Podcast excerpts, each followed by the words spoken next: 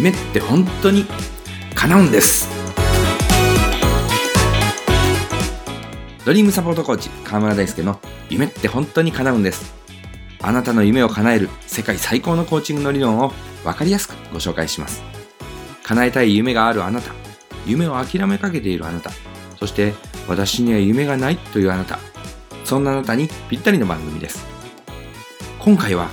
イライラをなくす方法についてお伝えしていきます。あなたがもしもイライラした状態であったら問題を解決するための適切な判断をすることができなくなってしまいます。イライラしていたばっかりに余計なことを言ってしまい、問題をこじらせてしまったとか、さらに新たな問題を作ってしまったということが起きてしまいます。また、イライラが人間関係を壊してしまったり、新たな人間関係を築くための障害となってしまったりします。そんなイライラを解消するとっておきの方法があります。これを実践することで全くイライラすることがなくなり、いつもクリアな状態で適切な判断を下すことができるようになります。さて、その方法は？ということなんですが、まず一つは自分はイライラしていると認めることです。イライラの解消といっても、そもそもイライラしていることに気づかなければ解消も何もできません。病気であることがわからなければ、その治療ができないのと同じです。まずは、あ、今、自分はイライラしているな、と心の中で自分に語りかけ、イライラしていることを自覚するのです。自覚するだけでもイライラを鎮める効果があります。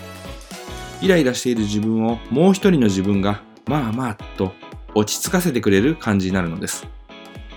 そして二つ目です。これはなぜ私たちはイライラするのかということを考えてみれば、その方法が見えてきます。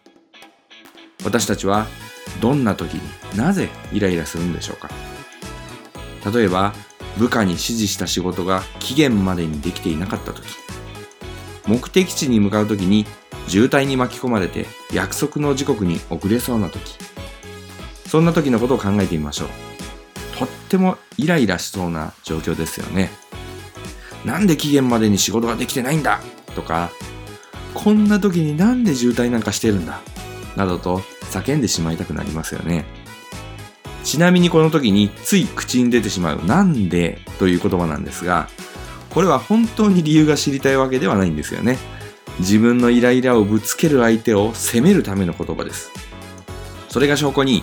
なんで期限までに仕事ができてないんだ？と言った時に、こうこうこういう理由でできませんでしたなどとスラスラと説明したら、あなたはもっとイライラしてしまうでしょう。さて、話を戻します。この場合、なぜイライラしてしまうかというと、部下にはちゃんと期限を伝えたから、期限に間に合うように仕事をするはずだとか、1時間前に出発したので、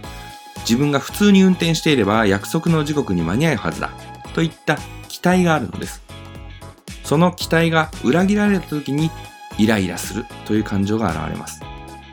もしもその部下がいつも期限を守れない人ならば、もしもいつも渋滞が起きるような道を通る場合ならば、こんなイライラは起きないはずなんです。期待が裏切られた時、私たちはイライラを感じるんです。では、どうすればいいのでしょうかそれは、期待しないということです。部下が期限通りに仕事ができるかどうか1時間で目的地に着くかどうか、これは自分の力ではどうにもならない要素が含まれています。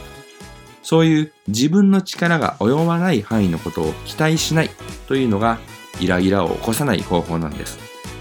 こうなってくれたらいいけど、でもそうならなくてもまあいいや。自分の力ではどうにもできないからね。